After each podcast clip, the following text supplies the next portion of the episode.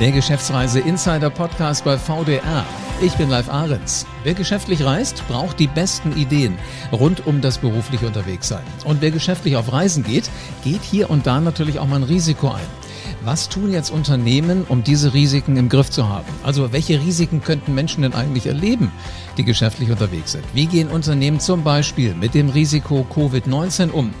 Die Antworten auf all diese Fragen, die gibt's jetzt hier im Podcast. Ich spreche mit Thomas Jemlich. Er ist Abteilungsdirektor Sicherheitsmanagement Ausland bei der KfW Bankengruppe.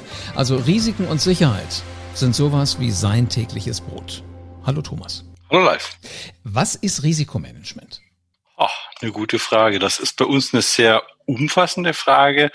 Risikomanagement bei uns ähm, betrachtet eigentlich den ganzen Prozess gerade auf der Reise, vor der Reise, während der Reise und nach der Reise. Das heißt, wir legen unseren Schwerpunkt auf die Vorbereitung, wie zum Beispiel jetzt äh, Verschulungsmaßnahmen, ob das Präsenzschulungen sind, E-Learnings sind, Risiken darauf auch vorzubereiten, praxisnah vorzubereiten, aber auch Regeln von Abläufen im Notfall zu kennen auch die Ansprechpartner zu kennen, den Notfall, ich sag mal so, auch vorwegzunehmen, dass das nichts Neues für die Kolleginnen und Kollegen ist, sondern tatsächlich einfach zu lernen, damit umzugehen. Mhm. Risiken haben wir, ich sag mal, in vielen Feldern bei uns. Ähm, von, ich sag mal, Naturrisiken über Personalrisiken, physische Sicherheit. Aber da kommen wir ja sicher noch drauf zu sprechen. Ja, absolut. Jetzt interessiert mich erstmal, eigentlich geht man ja davon aus, dass nichts passiert. Warum ist es trotzdem so wichtig? Also wichtig ist es aus meiner Wahrnehmung und auch Erfahrung daher, weil oft nichts passiert, wenn man gut vorbereitet ist. Das heißt, wenn ich weiß, in was für ein Land ich reise, ich weiß, welche Risiken da auf mich lauern, ich die Do's und Don'ts in dem Land kenne und ich sag mal, das alles berücksichtige, dann passiert eigentlich nichts. Ähm, Paradebeispiel, was wir schon mal hatten, ist, wenn ich jetzt als blonde, junge Mitarbeiterin in Afrika einfach Single in einen Pub gehe, heißt das, oh, ich will Kontakt suchen, will Kontakt haben. Mhm. Wenn ich das einfach weiß, gehe ich vielleicht gar nicht allein in so einen Pub rein oder dann in männlicher Begleitung oder meide diese ganz. Okay, also wären auch solche Sachen wie wenn du in Südamerika bist, ich war selbst mal in Sao Paulo und da sagte man mir, du musst jetzt nicht mehr als dein Ehering äh, am Finger haben, also wenn du den auch dann noch entbehren könntest, das wäre vielleicht auch keine blöde Idee. Bei uns Männern nicht so schlimm, aber bei Frauen nicht viel Geschmeide irgendwie und auch keine teure Uhr. Ganz genau. Das sind die praktischen Tipps, mhm. ähm, die wir da auch äh, ansprechen, besprechen oder auch bei uns in den Do's und Don'ts zur Verfügung stellen, die wir für jedes Land erarbeiten.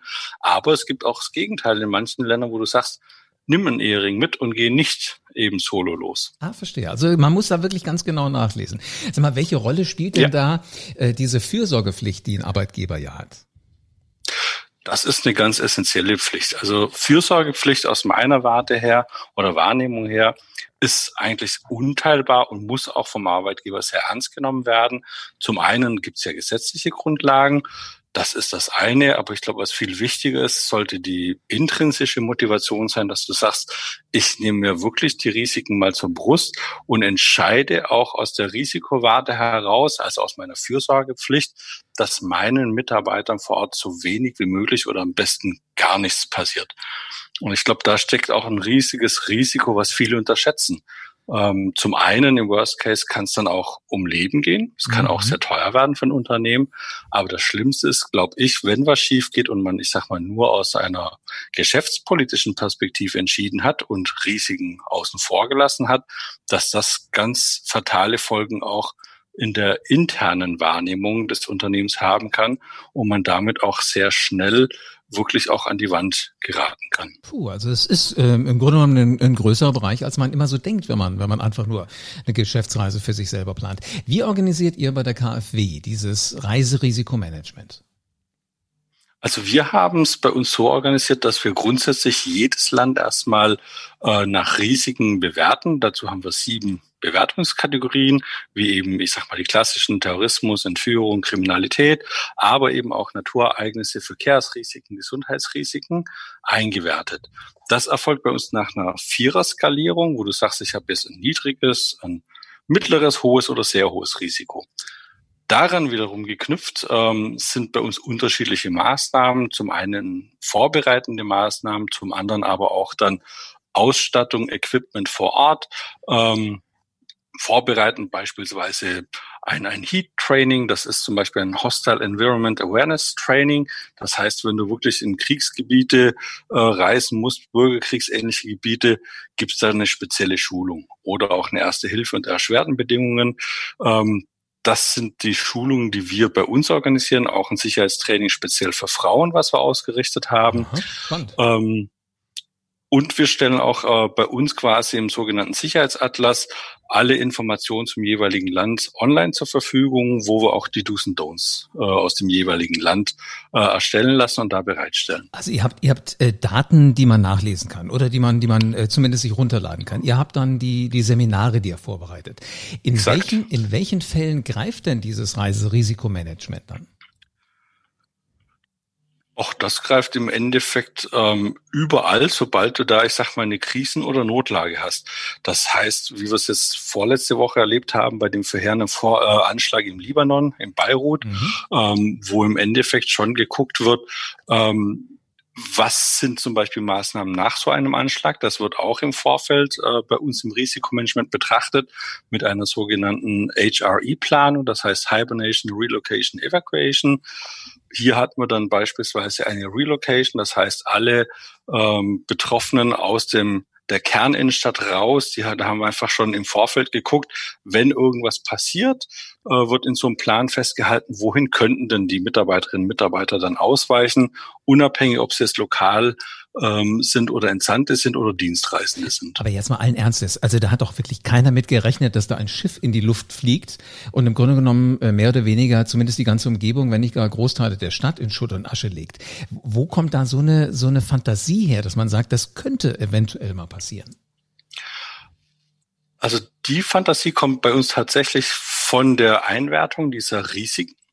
Das heißt, äh, ab einer Länderkategorie 3, und da ist der Libanon eben drin, mhm. aufgrund, ich sag mal, der ganzen Proteste, die ja auch schon im Vorfeld gelaufen sind, aber auch, ich sag mal, teilweise ähm, der, der Regierungszustände, da ist man ja sehr unzufrieden mit der Regierung. Man hat auch eine relativ hohe Gewaltbereitschaft jetzt gesehen. Daran knüpft sich beispielsweise ein sogenanntes Sicherheitshandbuch von uns, das Blaupausen vorgibt ähm, von Maßnahmen, wie Telefonkaskaden, aber auch medizinische Standard Operation Procedures, aber auch eben so eine Evakuierungsplanung. Und dann müssen die das quasi im Vorfeld befüllen und sich im Vorfeld einfach Gedanken machen, um eben, wie anfangs gesagt, dann nicht völlig kalt überrascht zu werden. Okay. Wenn ähm, dann was passiert, wie erfährt die KfW jetzt, wo sich die Mitarbeiter, die gerade unterwegs sind, wirklich befinden? Mhm.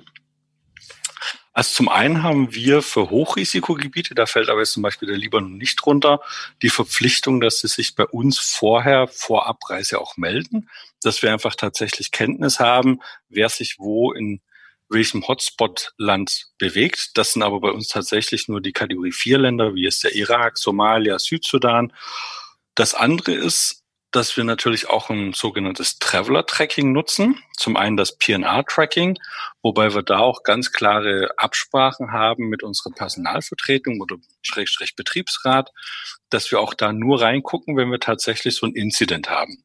Das andere ist, wir haben auch eine Security Hotline, wo auch dann Mitarbeiter, Mitarbeiterinnen dann anrufen können, wenn sie irgendeinen Vorfall haben, ob das jetzt medizinischer Natur ist oder auch tatsächlich in irgendeine Notlage verwickelt sind.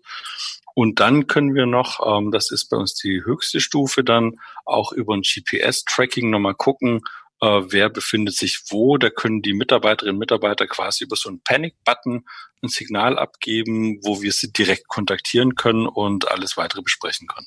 Also um ehrlich zu sein, mir wäre es im Traum nicht eingefallen, in so eine Krisenregion äh, Stufe 4 von dir zu reisen. Aber wenn du sagst, was ihr da so alles habt, ist es ja eigentlich gar nicht mehr äh, ganz so dramatisch.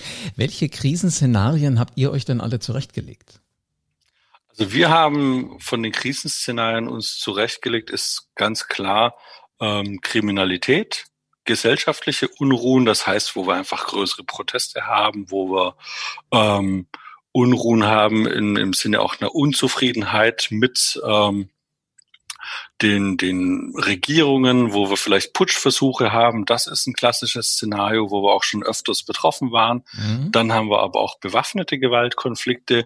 Aber genauso, was man nicht vergessen darf, eben Naturereignisse wie, ich sag mal, schwere Erdbeben in Mexiko, was wir vor wenigen Jahren hatten, oder auch Tsunamis, Fluten, aber auch Gesundheitsrisiken, wie jetzt beispielsweise Covid-19, aber auch Ebola waren wir stark mit betroffen oder Cholera. Also da gibt es die unterschiedlichsten Szenarien, die wir mit betrachten müssen. Und das wird wahrscheinlich immer umfangreicher, ne? so die, die äh, Bandbreite dieser ganzen Szenarien, die da existieren?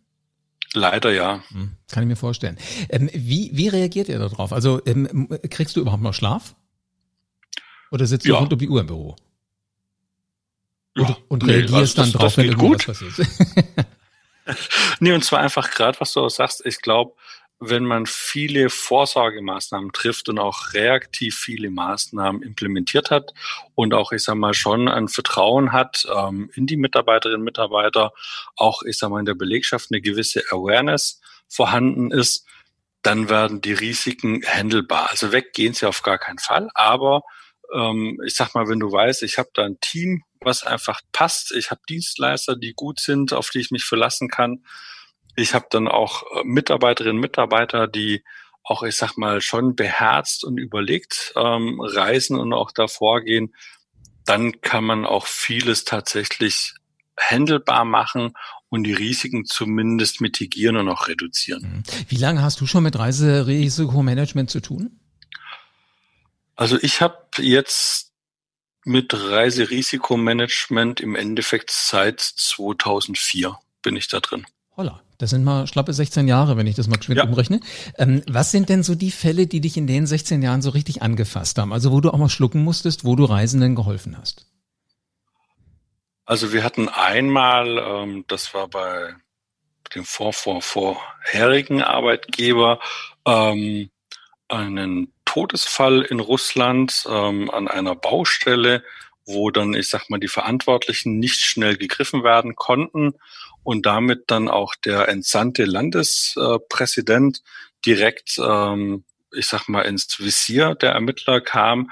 Ähm, da mussten wir, ich sag mal, sehr schnell reagieren, hatten dann auch mit den deutschen Sicherheitsbehörden, insbesondere auch mit dem BKA, äh, mit den Verbindungsbeamten vor Ort, aber auch mit dem Koordinator für die Dienste vor Ort ähm, eine sehr schnelle Evakuierung. Und ich glaube, was da wirklich gut war, dass alle beherzt reagiert haben. Das heißt, wir hatten, ich glaube, am, das war ein Freitag, ähm, späten Nachmittag um 18 Uhr den Anruf und auch die Empfehlung, den schnell außer Landes zu schaffen und hatten den am Samstagmittag eben schon dann in Deutschland aus Russland heraus. Das andere, was schon eine sehr heiße Nummer war, das war hier in der KfW, wo wir eine medizinische Evakuierung aufgrund einer Schussverletzung hatten in einem Land, wo man schwer reinkommt, schwer rauskommt. Das heißt, wo dann noch die Herausforderungen bestanden, Landegenehmigung, aber auch Startgenehmigung zu bekommen.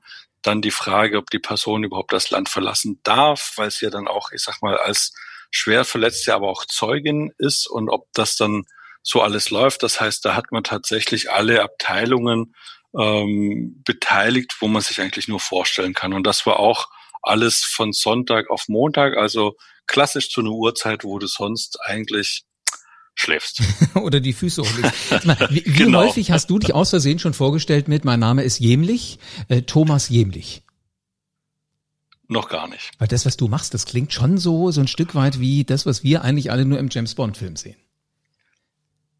Manchmal schon. Es ist definitiv ein spannender Job, aber ich glaube einfach tatsächlich für mich und auch, glaube bei mir, bei allen im Team ist es der Traumjob, wenn man sich einfach für Politik, Sicherheitspolitik interessiert, die Instrumente hat, ähm, gute Dienstleister hat, ein gutes Equipment hat, dann macht's Spaß. Klingt manchmal wirklich so, aber alle kochen mit Wasser. Lass uns doch noch mal ein bisschen in deinem Tagebuch blättern. Welche Extremfälle hat es denn so gegeben? Also abgesehen von dem, du musstest jemand rausholen oder da äh, ist jemand, was war das gerade, eine Schussverletzung? Also solche Dinge. Mhm. Was für Extremfälle gab es, wo du wirklich auch gesagt hast, das haben wir uns noch gar nicht überlegt vorher. Das konnte keiner voraussehen. Also ich finde, der als tatsächlich der extremste Fall ist jetzt momentan sogar Covid-19 wo du eine Pandemie hast, wo wirklich alle Länder betroffen sind, wo wir mit, ich sag mal, Herausforderungen konfrontiert sind, auch in einer, ich sag mal, in einem Ausmaß, was wir uns so nicht vorgestellt hatten, wo du wirklich Prozesse eben keine Prozesse hattest, wie gehst du damit um? Wie holst du die Leute raus? Also das heißt, wir hatten auch dadurch, dass wir im, ich sag mal, staatlichen Auftrag unterwegs sind, auch versucht, so lang wie möglich zu bleiben, sind in vielen Ländern so lang geblieben, dass wir auch nicht mehr raus konnten. Und das sind die Momente, da muss ich sagen, das ist schon da schläfst du vielleicht nicht mehr ganz so entspannt. Da, da gebe ich dir recht, da gibt's doch schon so Momente, wo du echt sagst, wie, wie geht's jetzt weiter eigentlich? Und da waren wir schon, glaube ich, sehr stark überrascht. Ähm, oder ich sag mal auch eine Zuspitzung, die sehr schnell eskaliert. Genauso, was wir vorhin eben hatten jetzt ähm, im Libanon, Beirut, also das hatte wirklich überhaupt keiner von uns auch auf dem Schirm. Das ist, ich sag mal, wenn so eine Lagerhalle so detoniert, ähm, wir haben bei uns jetzt Aufzeichnungen gesehen ähm, von, von den Gebäudekameras. Wir liegen da anderthalb Kilometer weg von dem Ereignisort und du siehst wirklich die Druckwelle, die Sogwelle, du hast den Pilz gesehen, also da wird einem wirklich anders, wo du echt sagst so, wow, also da hm, weißt du auch gar nicht so richtig, was machst du da, weil da bist du auch relativ chancenlos. Das kann, kann ich vorstellen, ja. Ja, im Prinzip hat man auch da Glück, das gehört halt auch mit dazu. Jetzt, jetzt sag mir gerade nochmal, also eigentlich das, was du ja machst, ist ja nichts anderes als nochmal schnell überlegen, wie kann man reagieren. Sowas wie jetzt so eine weltweite Pandemie, das habe ich schon zigfach in irgendwelchen Thrillern gesehen. Äh, mhm. Ob es 24 war oder was auch immer. Und da habe ich gedacht, na, sollte es wirklich so weit kommen, also am Anfang von dieser Covid-Geschichte, ähm, wir wissen doch, wie man damit umgeht. Guckst nur einen Hollywood-Film, dann weißt du Bescheid. Ähm, ja. Ist sowas denn dann auch wirklich brauchbar für euch oder ist das wirklich eher Fantasie von einem Drehbuchautor und ihr müsst ganz andere Problemlösungen auf einem Apparat haben? Also ich glaube, also vieles trifft da tatsächlich auch zu, auch von den Abläufen, auch wie es kommt. Da gibt's ja auch, ich sag mal, Papiere von Krisenstabsübungen, aber es ist tatsächlich ähm, neu. Und zwar einfach, wenn du es runterbrechen musst auf dein Unternehmen. Was heißt das? Also ich meine, das meist oft hast du ja dann wirklich diese Krisenszenarien, wo du entweder hier einen, einen sehr tödlichen Virus haben, der dann äh, grassiert und ich sag mal die Menschheit dahin rafft. Aber das ist ja hier ist anders und das war, glaube ich, ganz schwer auch am Anfang. Wie gehst du damit um? Das heißt auch eine mhm. Einwertung. Wenn ich mir mhm. angucke, äh, wie sich die Bewertung auch bei uns im Haus verändert hat von den ersten Fällen jetzt im Januar in China, wo wir auch also drei Büros haben, wo wir schon überlegt haben, ja, was, was kommt da auf uns zu? Und da haben wir das auch ganz offen, ehrlich gesagt, auch ein Stück weit unterschätzt. Da hat man auch gesagt, na ja, jetzt gucken wir mal. Und auch in Singapur, wo es dann etwas so ein bisschen rumging. Und man, ja, ich glaube, die hatten 13 oder 14 Fälle und hatten da wirklich wie ein Shutdown. Und da habe ich auch gesagt, boah, ist das nicht irgendwo überzogen? Und dann haben die einfach schon auf SARS von vor 18 Jahren verwiesen, haben gesagt, nee, Damals haben sie alles falsch gemacht, jetzt machen wir es richtig. Und da war hier schon die Skepsis groß. Also auch bei uns im Unternehmen, ob das wirklich nicht übertrieben ist. Und ich sag mal dann so, im, im Februar hast du gemerkt, okay, nee, da rollt schon was Größeres auf uns zu. Und da hat man auch viele Maßnahmen entwickelt. Ähm, man hat natürlich Pandemiepläne in der Tasche, aber jedes Ding läuft einfach tatsächlich anders. Und oft ist es ja so, wenn man jetzt guckt, Vogelgrippe, ähm, das hat jetzt deutsche Unternehmen jetzt nur punktuell betroffen, auch im Ausland nur punktuell betroffen. Und hier ja, haben wir, glaube ich, tatsächlich jetzt einfach eine Situation, wo wir alle betroffen sind, wo wir auch weltweit wirklich jetzt mit äh, deutlich über 20 Millionen Infizierten einfach eine, eine ganz andere Betroffenheit haben, wo wir es auch bei uns in den Standorten, in den Auslandsstandorten Einzelfälle haben, äh, wo wir Infizierte haben, auch hier in der Bank Infizierte haben, ähm, wo du aber echt lernen musst, wie gehst du damit um eigentlich? Was bedeutet auch dann in dem ganzen Prozess das Business Continuity Management? Wie fange ich sowas auf? Wie baue ich einen Split-Betrieb auf? Wie regle ich das, ich sag mal, tatsächlich ja, physisch. Also das eine ist, was hast du auf dem Papier stehen? Und das andere ist ja tatsächlich, mhm. wie gehe ich denn jetzt einfach zum Mittagessen, ohne jetzt beim Verlassen der Kantine den anderen in die Arme zu laufen. Also mhm. allein Wegeführung. Wie, wie kriege ich das hin? Sind so die Dinge, an die wir uns mittlerweile alle gewöhnt haben, aber die sind dann doch ein mhm. bisschen ungewöhnlich. Ich muss sagen, ich reise ja auch viel. Aber am Anfang habe ich gedacht, ja komm, Covid-19, das ist da in China, in Wuhan, die Stadt kannte ich vorher gar nicht. Ja. Ähm, dann dachte ich mir, äh, boah, wird hoffentlich nicht näher kommen. Und dann war ich in Ingolstadt, als der Patient Null mhm. in Deutschland, oder Patient eins, glaube ich, sagt man, ne? als der Patient eins bei Webasto war. Das war Luftlinie gefühlt ein Haus weiter. Also Ingolstadt ja. und Webasto war noch weit weg. Aber auf einmal denkst du ja, ähm, äh, da ändert sich irgendwas. Artikulieren eure Mitarbeiter dann auch sowas wie Angst ist jetzt vielleicht ein bisschen zu viel gesagt, aber so ein, so ein Unwohlsein und sagen, er sagt uns mal, wie wir jetzt hier uns verhalten sollen? Ja, definitiv. Also das waren zum Beispiel genau auch Prozesse, die wir schnell aufsetzen mussten. Zum einen hier in Deutschland, wie gehst du damit um? Was, was bedeutet das? Was brauchst du auch? Und das andere war dann aber genauso auch für die Mitarbeiterinnen und Mitarbeiter im Ausland, in den Büros. Wie gehst du damit um? Wie gehst du mit einfach mit deinen Dienstleistern um? Dürfen jetzt die Reinigungskräfte rein? Ja, nein. Wie komme ich denn jetzt, ich sag mal, an mein Essen, wenn es ein Caterer gebracht hat? Was mache ich mit meinen Geschäftspartnern? Kann ich da noch hingehen? Ähm, mhm. Bis hin zu, ich sag mal, technischen Möglichkeiten. Was ist verfügbar? In welcher Anzahl ist es verfügbar? Ob das jetzt WebEx war, ob das FaceTime ist, ob das, ich sag mal, simple Kameras sind. Ne? Hast du überhaupt, bist du überhaupt WebEx-fähig? Bist du Homeoffice-fähig? Also das sind Punkte, glaube ich, da haben wir schon auch schnell festgestellt, da stößt man schnell an Grenzen, weil ja auf einmal eben, hast, äh, hast ja auch mitbekommen oder haben alle mitbekommen, auf einmal ist halt dann Toilettenpapier ausverkauft. Das sind aber genauso auch, ich sag mal, bei uns, ja, in der, in, in der Größe her du kriegst halt auch mal keine Webcams mehr, du kriegst keine Masken mehr. Das heißt, du kannst auch die Bewegung nicht mehr so mhm. einfach vollziehen, wie es vorher war. Wir müssen alle im Kopf irgendwie mal ein Stückchen umparken, damit das alles wieder funktioniert. Aber ich finde, wir haben es mit eurer Hilfe, mit den Waisenköpfen, die vorausdenken, schon ganz gut geschafft. Äh, Thomas, eine letzte Frage. Wer in dieses Thema weiter einsteigen will, obwohl ich dir noch stundenlang zuhören könnte, also entweder könnte ich bei dir wahrscheinlich im Büro vorstellig werden, könnte mich erkundigen. Oder ich gehe einfach zur VDR-Akademie. Da gibt es nämlich sogar ein Seminar Travel mhm. Risk Management. Und genau das sollte ich dann zusehen, dass ich das belege. Ja. Den Link packen wir mal in die Shownotes. Wenn du noch gar nicht weißt, dass es das gibt, wird es höchste Zeit, dass du mal nee, Programm ich guckst. Echt nicht. Vielleicht ist das auch für dich noch ganz spannend. Ähm, ich danke dir für alle ähm, Erfahrungen, die du so geteilt hast. Und ähm, wenn wir nochmal wieder ein spannendes Thema hätten, ich würde dich gerne hier im Podcast wieder begrüßen. Sehr gerne. Hat mich das selbst sehr gefreut. Sehr schön. Ein sicheres Leben wünsche ich dir erstmal so die nächsten Tage. Und wenn es äh, jetzt gerade da draußen ansteht, bei euch Kunden zu treffen oder Geschäftspartner aufzusuchen, das geschäftliche Reisen gehört unserem, äh, zu unserem Leben ja einfach dazu. Auch wenn unterwegs Risiken auftauchen können. Menschen wollen sich einfach treffen und dazu ist dann hier und da in Zeiten wie im Moment halt auch mal das Reiserisikomanagement notwendig. Einblicke in die Branche liefert der VDR und Hintergründe zur Mobilität werden hier ganz einfach erklärt. War doch gerade alles ganz, ganz einfach und nachvollziehbar. Ich fand das klasse, wie der Thomas Jemlich uns das erklärt hat. So, welche Prozesse müssen auf den Prüfstand? Könnte eine spannende Frage in vielen Unternehmen sein. Und wie unterstützt der VDR Menschen, die geschäftlich unterwegs sind? Spannende Fragen über Fragen. Die Antworten darauf, die sind wichtig. Also am besten keine Folge vom Geschäftsreise Insider Podcast bei VDR verpassen.